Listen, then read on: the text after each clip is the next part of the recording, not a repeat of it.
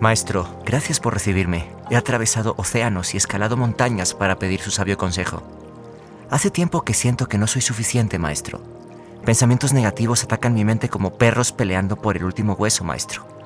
Quisiera aportar algo valioso a este mundo, pero constantemente dudo de mi talento. Dudo de mí. Siento que no puedo. ¿Cuál es la respuesta, maestro? ¿Cómo así que tú no puedes? Tú tienes que fake it till you make it, papi. No importa si no sabes nada, tú tienes que vender. Money, money, papi. Pero, ¿qué pasa si el mundo me descubre, maestro? Me paraliza ese pensamiento. Maestro, ¿de verdad cree que pretender que no soy inseguro va a curar mi inseguridad? El reggaetón no espera a nadie, papi. ¿Tú crees que yo estoy donde estoy si no fuera porque fake it till I make it? Eso es lo que se tiene que hacer. Fake it, fake it, fake it. ¿Reggaetón? Pero, maestro, yo lo que quiero es ser... Perrea, papi, perrea. Ah, creo que mejor buscaría ayuda en un podcast o algo así. Scripps presenta Más para allá que para acá. Aquí te ayudamos, pequeños saltamontes. Hola, mi nombre es Daniel Granata. Otra vez, sí, bienvenidas y bienvenidos a un nuevo episodio de este podcast. El noveno ya. Si esto fuera Game of Thrones, Juego de Tronos, si estás en España, nos esperaría una hora de giros sangrientos, pero aquí lo más parecido que tenemos a un White Walker soy yo, así que no se preocupen. Yo no estoy buscando venganza de la raza humana, sino simplemente pasarlo un poco mejor entre todas las complejidades de la vida adulta. Si han escuchado los episodios anteriores, saben que soy fan del básquet y de Steph Curry, que es el mejor tirador de tres puntos de toda la historia. Para llegar al tema de hoy, quiero hablarles de una teoría que existe en el mundo del básquet. Cuando un jugador está en una buena racha de encestar, se dice que tiene la mano caliente, hot hand, y se cree que estadísticamente tiene mejores posibilidades de seguir encestando. Curry for three. It's good. Steph Curry from way downtown. Es un concepto debatido sobre el cual no hay consenso. Existe un artículo brillante del periodista David Remnick en la revista The New Yorker en el que lleva la teoría de la hot hand al mundo del arte, usando el periodo en el que Bob Dylan escribió tres de sus mejores discos en año y medio, entre 1965 y 1966.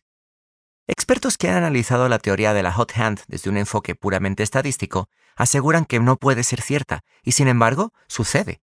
Curry ha anotado 13 triples en un juego, y Dylan recuerda que en esa etapa de su carrera, las canciones se escribían casi mágicamente. A mí me resulta fascinante porque indica que la genialidad es algo que va más allá del talento o la creatividad. Requiere de un ingrediente extra. La confianza. La confianza en uno mismo es algo escurridizo e imposible de cuantificar. Un segundo la tienes y al siguiente desaparece. La cultura del éxito capitalista nos la trata de vender cual agua embotellada, y nunca podemos estar seguros de si la confianza proyectada por los demás es verdadera o una completa actuación. Yo, que tengo más de 20 años de experiencia trabajando en proyectos creativos, aún así, hay veces en que me bloqueo al iniciar un nuevo proyecto. Incluso cuando he ganado premios importantes de publicidad, premios, esas cosas que básicamente significan felicidades, eres muy bueno en esto, me resulta difícil creérmela. Para charlar acerca de este asunto de la confianza, decidí invitar a alguien a quien admiro mucho y nunca había tenido el gusto de conocer en persona. Estaba seguro de que, cuando menos, podríamos tener una buena charla sobre comedia, series de televisión y chismes del mundo del marketing. Respira, tranquilo, todo bien. ¿Quién de anda? Eh, bienvenida. Gracias. Qué bueno que por fin nos conocemos. Ya sé, después de tantos años. Sí, yo sentía que, te conozco mucho, pero en realidad nunca nos habíamos visto en persona y es una cosa muy cómica que trae la vida virtual. Eh, y bueno, voy a hacer la pregunta tonta. ¿Quién es Kim de Anda? ¿Quién es Kim de Anda? Eh, soy un ser humano hasta donde yo sé, hasta donde se me ha comprobado a mis 39 años. Me dedico al marketing. Ajá. He hecho muchas cosas en mi vida, desde tener una cervecería, una agencia propia, trabajar en agencias de otros, eh, hacer consultoría, un poco de todo. Y nada, pues la paso bien, vivo en la Ciudad de México, aquí nací, aquí crecí, excepto por un breve lapso de tiempo en el que me fui a la ciudad de Querétaro, el cual vamos a llamar el oscurantismo de mi vida, porque nada en contra de las personas que viven en Querétaro, pero miren, a una no le fue bien. Yo en Querétaro no florecí. ¿Por qué te fuiste a Querétaro? Por amor. Ay. Más allá de sus malas decisiones en el amor, Kim ha formado parte de un montón de proyectos chingones y exitosos. Se le olvidó mencionar que tiene una marca de galletas espectaculares que ella misma cocina. Háganse un favor y sigan a arroba Kim's Kitchen en Instagram. Actualmente, Kim es manager de marketing para Latinoamérica en Duolingo, la app más popular para aprender idiomas en el mundo. Sería lógico pensar que una persona con tantos talentos y un currículum envidiable seguramente estará desbordando confianza en sí misma. Vamos a comprobarlo. ¿Te sientes una persona con confianza? ¿Con, auto, con autoconfianza? No, parecería que sí. Yo soy de la idea de fake it till you make it. Mierda, se acabó el capítulo Santi y vámonos de aquí. Sí, disculpen, disculpen. Script presentó Más para allá que para acá. Es broma. La respuesta de Kim me parece perfecta para iniciar nuestra exploración sobre la confianza. En este podcast no buscamos respuestas expertas, sino, sobre todo, conversaciones honestas. La frase que dijo Kim, fake it till you make it, es una que yo mismo utilicé en el primer episodio para referirme a cómo me sentía en ese momento acerca de la adultez como alguien que da la apariencia de tener todo bajo control, pero que en realidad está improvisando, sin ninguna seguridad estarlo haciendo bien. Creo que el concepto de fingirlo hasta lograrlo es un arma de doble filo, maestro. Por un lado, es un consejo gracioso y efectivo que nos empuja a aventurarnos a territorios desconocidos.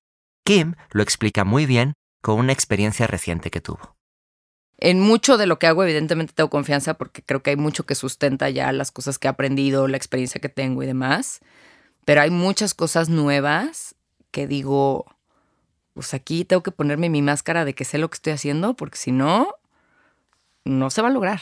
Y me presento, justo me pasó, di una, di mi primera entrevista en vivo para televisión la semana pasada para un canal de noticias en Colombia. Y me moría del nervio y sentía la menos confianza del mundo en mí misma. Entonces entro yo a esta entrevista y dije, es que es en vivo, es con video, yo tengo que tener mi mejor cara. Y así llegué. Por suerte todo salió muy bien. Y al final terminando, híjole, sí es soltar como un... ¿No? Como un, un respiro fuerte y decir, todo salió bien, pero pues al final te lo tienes que creer. Estoy de acuerdo con nuestra invitada. En una situación como la de su entrevista, te la tienes que creer. Si solo hiciéramos las cosas en las que ya tenemos confianza, nunca haríamos nada nuevo. A veces, aventarse al vacío es la mejor forma de aprender y crecer. Perrea, papi, perrea. Pero, ¿qué pasa cuando analizamos la idea de fake it till you make it en un contexto más amplio? ¿No les parece extraño que todos vayamos por la vida fingiendo? ¿Qué dice eso acerca de nuestra cultura profesional y de la exigencia que hemos atado a la idea de confianza? En cuestiones laborales, justo hace un par de meses tuve un tema de confianza fuerte de forma muy resumida, en sus primeros meses en Duolingo, Kim sentía la urgencia de entregar resultados inmediatos. Y yo me sentía muy atada de manos, como de, ¿de qué hago? ¿No? ¿Qué muevo? ¿Por dónde? Y entonces me acuerdo que me empecé a sentir muy, muy incómoda. Dije, no, ya, mañana me despiden. O sea, aquí mañana me despiden, me van a decir, Kim, no está pasando nada en tu mercado, Gracias por participar, pero no eras la persona que necesitábamos en Duolingo, estamos a más. Y me acuerdo que tuve la vulnerabilidad de escribirle a mi jefa y decirle, RB, podemos tener una llamada. Y entonces ella me veía con una cara como que creo que estás sufriendo un poco de síndrome del impostor. O sea, dije, pues tal vez, pero me siento muy incómoda. Entonces un poco me ayudó mucho que ella me diera un punto de vista lejano a, ¿no? Este gran pecera en la que yo solita me metí porque no había más. Y que me dijera, pues tranquila, ¿no? No, no todo el tiempo tienes que estar dando resultados espectaculares todas las semanas. También esa parte, ¿no? Como relajarte en los momentos en los que no está todo al máximo y enloqueciendo. Y pedir ayuda, ¿no? Y, exacto, y reconocer y decir, no lo estoy logrando, no sé qué me, o sea, no sé qué me pasa, solo sé que no me siento cómoda y que no estoy a gusto y necesito ayuda y creo que tener la confianza y la vulnerabilidad en ese sentido de decir, no, no, no lo estoy logrando. A mí me queda clarísimo que Kim es la persona ideal para su puesto. Y no solo se los digo por la pasión con la que habla de su trabajo, yo sé bien toda la experiencia y conocimiento que se necesitan para conseguirlo, porque yo también hice entrevista para esa misma posición y claramente no quedé. Gracias, Santiago. Una vez más muy maduro. Pero bueno, quizá por no haber quedado en esa posición, es por lo que hoy puedo estar aquí, hoy, grabando este episodio de podcast. Regresemos a lo que nos contó Kim, porque hay muchas cosas que destacar en mi opinión. Primero, la vulnerabilidad como herramienta emocional. Me parece que esa es una clave para llegar a una versión más sana de la confianza. Ahora profundizaremos más en ello. Segundo, cuando Kim estaba dudando de sí misma, su jefa le dijo que quizás estaba sufriendo síndrome del impostor. Este es otro término de moda que escuchamos con frecuencia. Se refiere a la inseguridad de sentir que no merecemos nuestros logros y que en cualquier momento el mundo se dará cuenta de ello. Para mí, resulta obvio que el síndrome del impostor es inseparable del fake it till you make it, papi. Pensémoslo bien. Si por un lado nos compramos la idea de que tenemos que fingir que todo el tiempo estamos con todo bajo control, quizá no debería de sorprendernos nada si luego nos da una crisis de confianza por pensar que seremos descubiertos y desenmascarados cual villanos de Scooby-Doo. Bien hecho, chicos. Ahora desenmascarar al farsante. Sin darnos cuenta, hemos generado un círculo vicioso entre sobrevalorar el poder del fake it till you make it y apresurarnos a diagnosticar el síndrome del impostor. Y creo que el problema en ambos casos es que nos estamos comparando con un estereotipo social inalcanzable. Como escribe Phil Schrader, CEO de Gum Gum, al fingir confianza e intentar moldearnos a ese estereotipo, nos volvemos cómplices de una imagen muy unidimensional del éxito. Es una imagen que implica darle la razón a la persona más ruidosa en la junta, en lugar de a aquella con las mejores ideas. Es un tema difícil de desenredar, pero poco a poco Kim y yo fuimos encontrando claridad. Creo que hay que ser auténtico con uno mismo. Creo que hay gente que la confianza se nos ve diferente a cada quien. Y la confianza surge, digamos, usando la palabra que decías, es este mecanismo que nos permite simplemente pues, avanzar y continuar en lo que estamos haciendo, ¿no? Oye, ¿y cuándo se vuelve tóxica la confianza? Cuando no es auténtica. Y suena contradictorio con el fake it till you make it, pero creo que hay una cosa muy valiosa en sentirte inseguro ante algo porque es algo que desconoces o porque es un espacio en el que nunca has estado antes, pero en el que tú tienes las bases de, ¿no? O sea, yo sé, por ejemplo, entrando yo a esta entrevista en ese momento, aun cuando yo me sentía insegura porque era mi primera entrevista en vivo en un canal nacional, yo tenía los datos. O sea, yo sabía que adentro de mi cerebro ahí estaba la información y la iba a poder compartir y dar como debía de ser. O sea, que en la confianza hay, una, hay un espacio para la vulnerabilidad, por así decirlo. Sí, por supuesto, por supuesto. Porque ahí es en donde está esa parte sincera, ¿no? Y si me hubieran preguntado, por ejemplo, estando en la entrevista, ¿estás nerviosa? Hubiera dicho que sí. Hubiera dicho, sí, sí, claro, estoy nerviosa. Con vulnerabilidad y autenticidad, podemos empezar a desmontar el estereotipo del tipo super chingón que nunca duda de sí mismo. Ese es el verdadero impostor, pues no existe, pero se la pasa ocupando espacio gratis en nuestras cabezas. Y si lo digo en masculino es porque, seamos honestos, es un estereotipo sumamente masculino.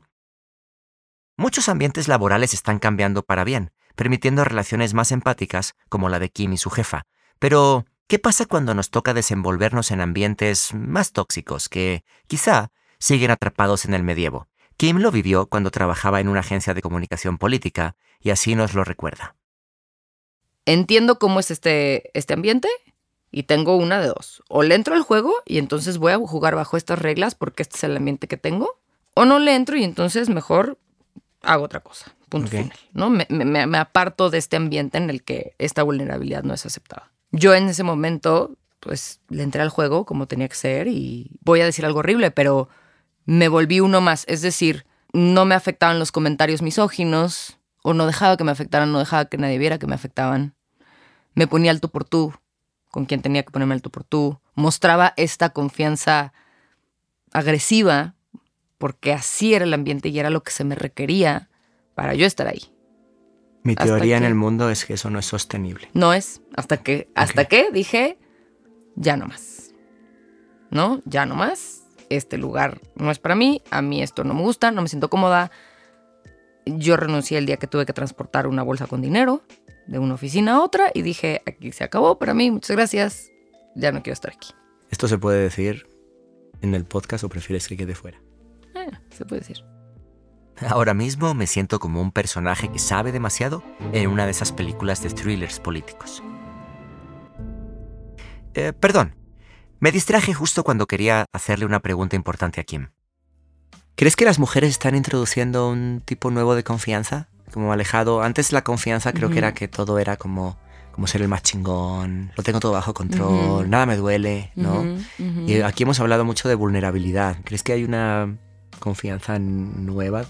Creo que sí, sí se ha empezado a gestionar esta nueva manera de ver la confianza, o sea, de verla compatible con la vulnerabilidad, que creo que no era algo que veíamos antes, ¿no? Antes el vulnerable era el débil y el que la fuerte tenía esta confianza abayazadora, ¿no? O sea, iba contra todo y nada le afectaba, etc. Y ahora justo vemos que no es una cosa o la otra, sino que al contrario, ¿no? Que esta vulnerabilidad de decir, estoy nerviosa, pero lo hago aunque esté nerviosa y lo hago bien. Es mucho más valioso y mucho más real, ¿no? Un poco. Reconocer que te puedes equivocar y no pasa nada, ¿no? Creo que es muy valioso y no nos damos a veces ese chance. Y creo que como mujeres a veces nos damos esa oportunidad un poco más. Eh, creo que los hombres están en este camino y, y muchos ya empiezan como a ver esta parte de todo está bien y puedo tener sentimientos y puedo ser vulnerable no solo en casa, sino también tal vez en un ámbito laboral. Y no pasa nada. Pero falta camino por recorrer. ¿eh? Al final del día, todas estas ideas se reducen a permitirnos ser nosotros mismos, sin filtros y sin pedir disculpas por lo que somos y sentimos. Mientras Internet está plagado de expertos con mentalidad de tiburón, que quieren vendernos como ser la persona con más confianza en cualquier cuarto, mi charla con Kim me ha recordado más a las ideas de Ralph Waldo Emerson en su famoso ensayo Confianza en uno mismo. Sí, ya sé que el título suena al libro genérico de autoayuda, pero Emerson lo escribió en 1841. Fue una de las influencias más grandes de Thoreau y Nietzsche lo llamó el más dotado de los estadounidenses. Así que supera eso, Master Muñoz. Si me preguntas qué estoy sintiendo en este momento, güey, te quiero dar una cachetada, güey. En Confianza en uno mismo, Emerson escribe de forma filosófica y poética acerca de no conformarse a los estándares de la sociedad y vivir de acuerdo a la verdad propia. Para él, la confianza emerge no de la validación externa, sino desde el autoconocimiento. Les recomiendo mucho leerlo o escucharlo. El título original en inglés es Self-Reliance. Y para irnos a un pequeño break, les dejo una cita del ensayo para pensar. Es fácil en el mundo vivir según la opinión del mundo. Es fácil en la soledad vivir según la nuestra, pero la gran persona es aquella que en medio de la multitud conserva la independencia de la soledad. Estás escuchando Más para allá que para acá con Daniel Granata, presentado por Script. Por solo 149 pesos mexicanos, Script te da acceso a millones de libros, audiolibros, podcast, documentos y más. Prueba la experiencia sin costo durante los primeros 30 días en script.com. Estamos de vuelta. Gracias por seguir acá. Estamos conversando con Kim de Anda, directora de marketing para Latinoamérica en Duolingo. En la primera parte llegamos a ideas muy valiosas acerca de la confianza en el aspecto laboral, pero qué hueva hablar de trabajo todo el tiempo. Es una costumbre fea esa que tenemos de definir a las personas por su carrera profesional, ya saben, eso de que la primera pregunta siempre sea, ¿y tú a qué te dedicas? Yo llevaba muchos años queriendo conocer a Kim y decidí llevar la conversación a otros lugares para conocerla mejor como persona, más allá del marketing, y así seguir abordando el tema de la confianza desde lo más personal. Y un primer dato que surgió fue acerca de su familia. Toda mi familia es muy famosa, menos yo. Pero está bien. Abróchense los cinturones porque la familia de Kim es una institución del arte y el entretenimiento en México. Su abuelo, Raúl de Anda, fue una figura muy importante en la época del cine de oro mexicano. Actor, director, productor y guionista. Su personaje más famoso, el Charro Negro, es recordado como uno de los primeros héroes populares del cine. El Charro Negro. Necesito aclarar un asunto y no tengo tiempo que perder. Gilberto de Anda, el papá de Kim, siguió los pasos de su padre. Su filmografía como director es un verdadero museo del cine popular mexicano, llena de títulos como La mafia tiembla, Colmillos de furia o Las siete fugas del Capitán Fantasma.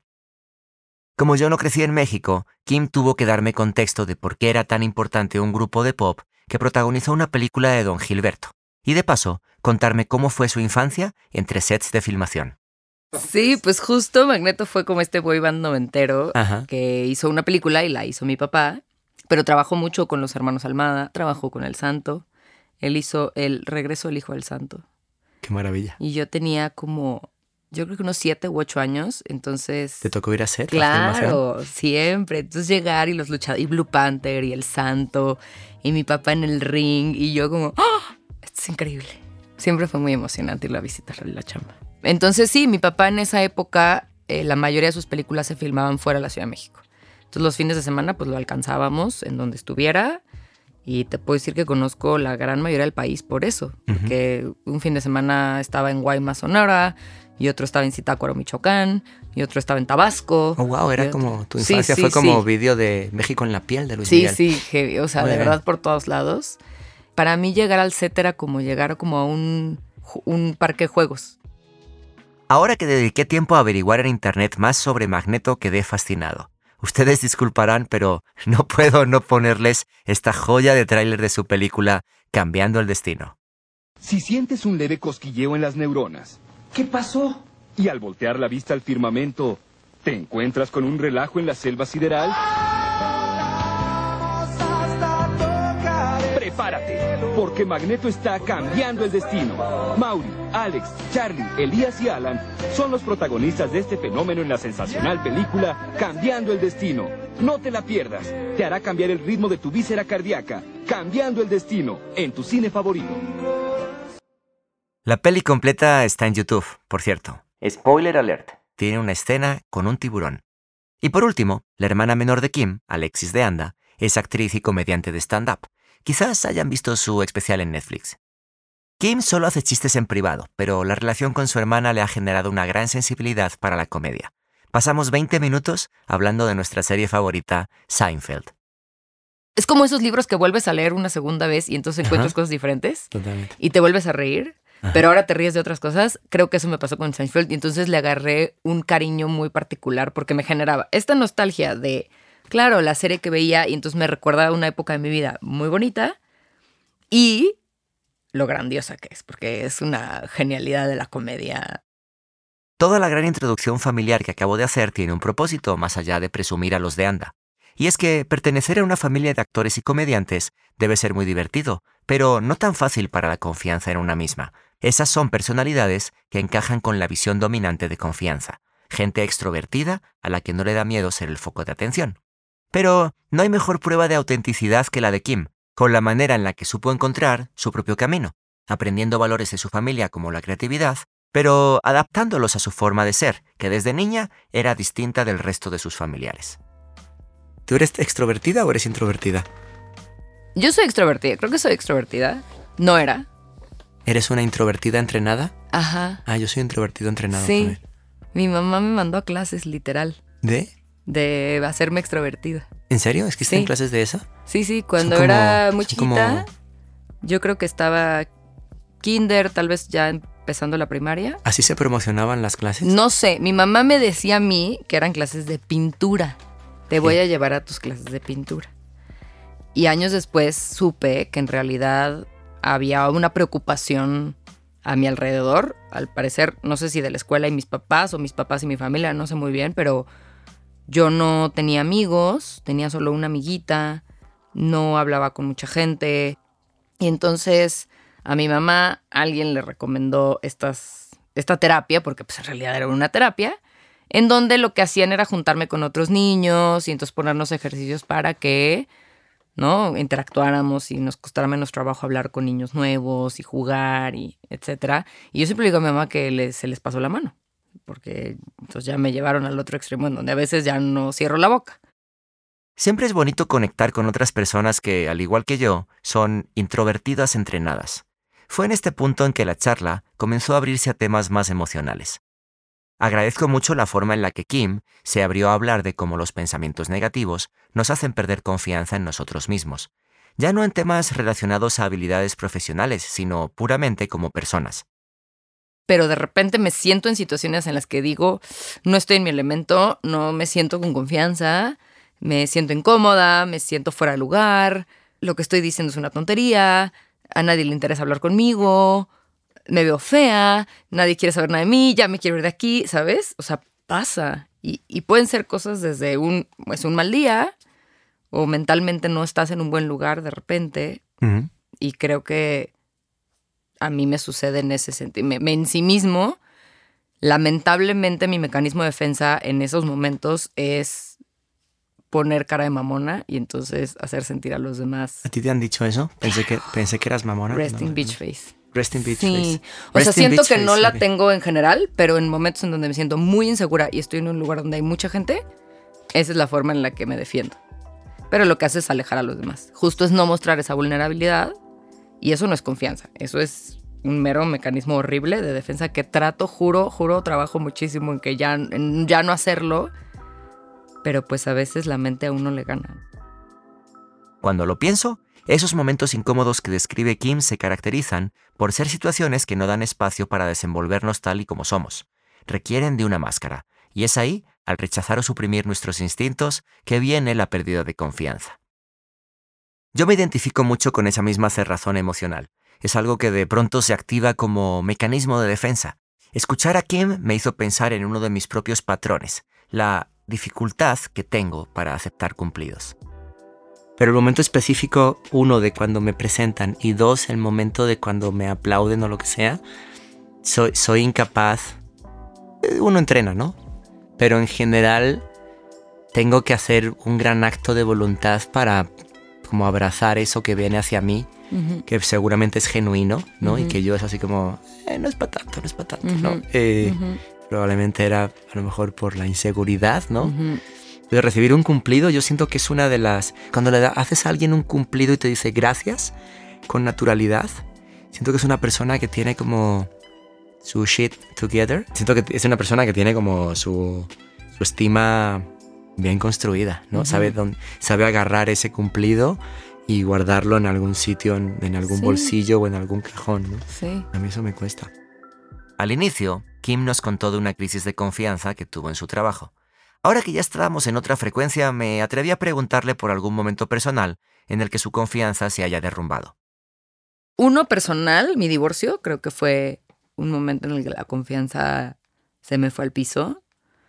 Porque pues al final tú estás en una relación con alguien en la que en teoría pues esto es para toda la vida, ¿no? Pues por algo te decidiste casar con esa persona y construyes.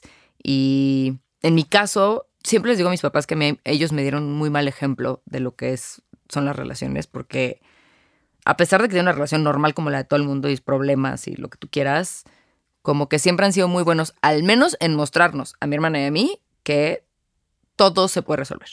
O sea, que, que todo tiene solución. Entonces, pues estando yo en esta relación, estábamos en un momento muy difícil de la relación, nos acabamos de mudar a Querétaro, habíamos abierto un negocio, ya teníamos dos empresas más, entonces no teníamos dinero porque todo el dinero estaba invertido, no teníamos tiempo porque teníamos tres negocios, nos acabamos de mudar a una ciudad nueva que yo odiaba, o sea, todo estaba mal. Pero en mi cabeza era como, todo se va a arreglar, Por amor. porque, o no por amor, sino porque todo se puede arreglar. ¿Ok? ¿no? Si no es por amor, es por lo que tenga que ser, pero esto se arregla porque se arregla.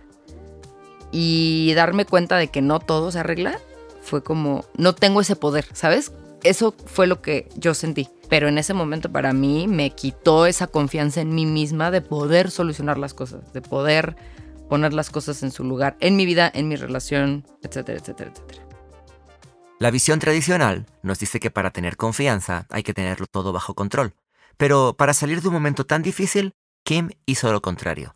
Dejó ir el control.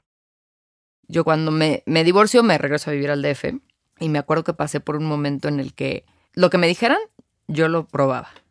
O sea, yo decía, de 70 consejos que me da todo el mundo, 10 tienen que servir. Kim fue a la iglesia con su mamá, se leyó las cartas con una amiga, hizo sapo con su hermana, lo recomienda mucho, por cierto. Fue a festivales de música electrónica y un sinfín de cosas más. Fue algo como su Year of Yes, el libro bestseller de Shonda Rhimes, la creadora de Grey's Anatomy, en el que describe cómo decir que sí a todo le cambió la vida. Y en realidad lo que me di cuenta, digo, aunque sí algunas me sirvieron más que otras, me di cuenta que entré como en un momento en el que a todo dije que sí. Entonces sucedió el famoso año de decir que sí a todo. Entonces yo me propuse a mí misma, dije, lo que me Parece ofrezcan, un episodio de Seinfeld eso. muy, mu- fue un momento muy Seinfeld de mi vida, porque me encontré en situaciones espectaculares y me encontré en situaciones muy raras. O puesto en términos para los fans de Seinfeld, Kim vivió su Summer of George. Salí con gente de lo más extraña, o sea, de todo. Pero al final creo que eso fue lo que me ayudó a darme cuenta que la vida no se me acababa en mi divorcio, que había mucho mundo allá afuera, muchas cosas que hacer, mucho pendientes, gente que conocer, etcétera, etcétera, etcétera, etcétera. Entonces creo que eso fue lo que me ayudó a recuperar la confianza en mí misma, el probar cosas nuevas. Qué bueno saber que no fue el trabajo, un nuevo amor o la estabilidad lo que le devolvió la confianza a Kim. Fueron el juego, la experimentación y la apertura, todas grandes formas de autoconocimiento. Simplemente conseguir a Kim en redes sociales, yo ya sabía que es una crack cuando se trata de utilizar el humor y la creatividad, con un toque de cinismo, para cuidar la autoestima. Ella inventó un hashtag que quizás se hayan topado por ahí en Instagram. Hashtag bañosvergas. Disculpen mi francés, pero ese es el hashtag. Le pedí que nos contara la historia detrás del mismo. Pues a todos nos cae bien, unos likes de vez en cuando, que alguien te diga, ay, qué guapo, qué guapa. A todos nos cae bien, a todos nos gusta, está bien, está perfecto y para eso son las redes sociales. Benditas sean todas ellas.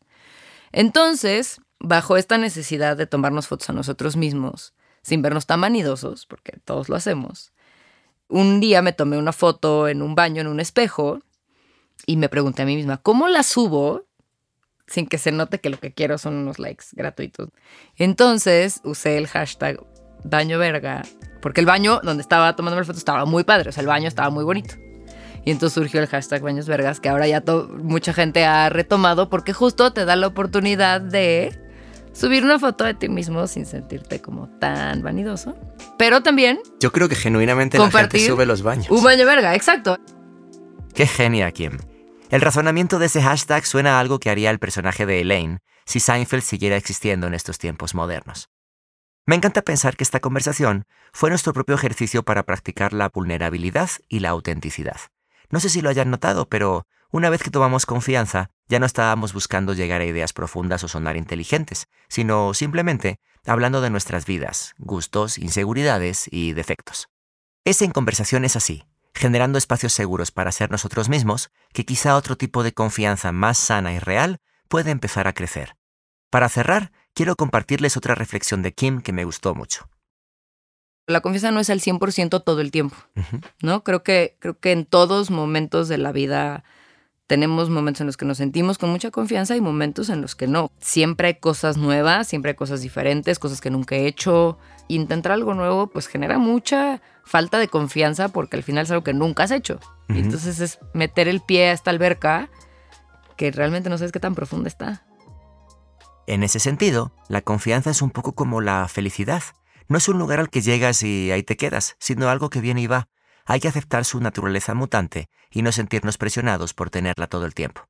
La podemos trabajar y cultivar, pero lo más importante es hacerlo desde quienes somos y, una vez más, mandar las expectativas ajenas al carajo. Gracias por venir, Kim. Gracias por invitarme. Qué divertido. Espero que te hayas pasado bien. Muy bien. Pueden seguir a Kim en Instagram como arroba Kim de Anda y en Twitter como arroba Kimopali. Como siempre, los dos libros de los que hablamos hoy, Confianza en uno mismo de Ralph Waldo Emerson y Year of Yes de Shonda Rhimes, están disponibles en Script, el servicio de suscripción de lectura líder en el mundo. Entra a script.com para empezar tu periodo sin costo de prueba. Uf, parece que libramos sin demasiada sangre el episodio 9 de este podcast. Nos vemos en el próximo, en el que mi alter ego regresa al consultorio donde inició todo, para ver si por fin lo dan de alta. Gracias por escuchar.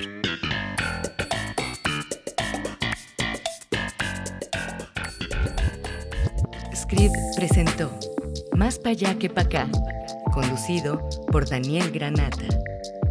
Escrito por Daniel Granata y Diego Morales. Producido por Iyali García y Santiago Parra en Pedro y el Lobo Studios en la Ciudad de México. Diseño de sonido y mezcla Santiago Parra y Raúl Cetina. Productor ejecutivo, Javier Aceves Baxter. Hasta la próxima.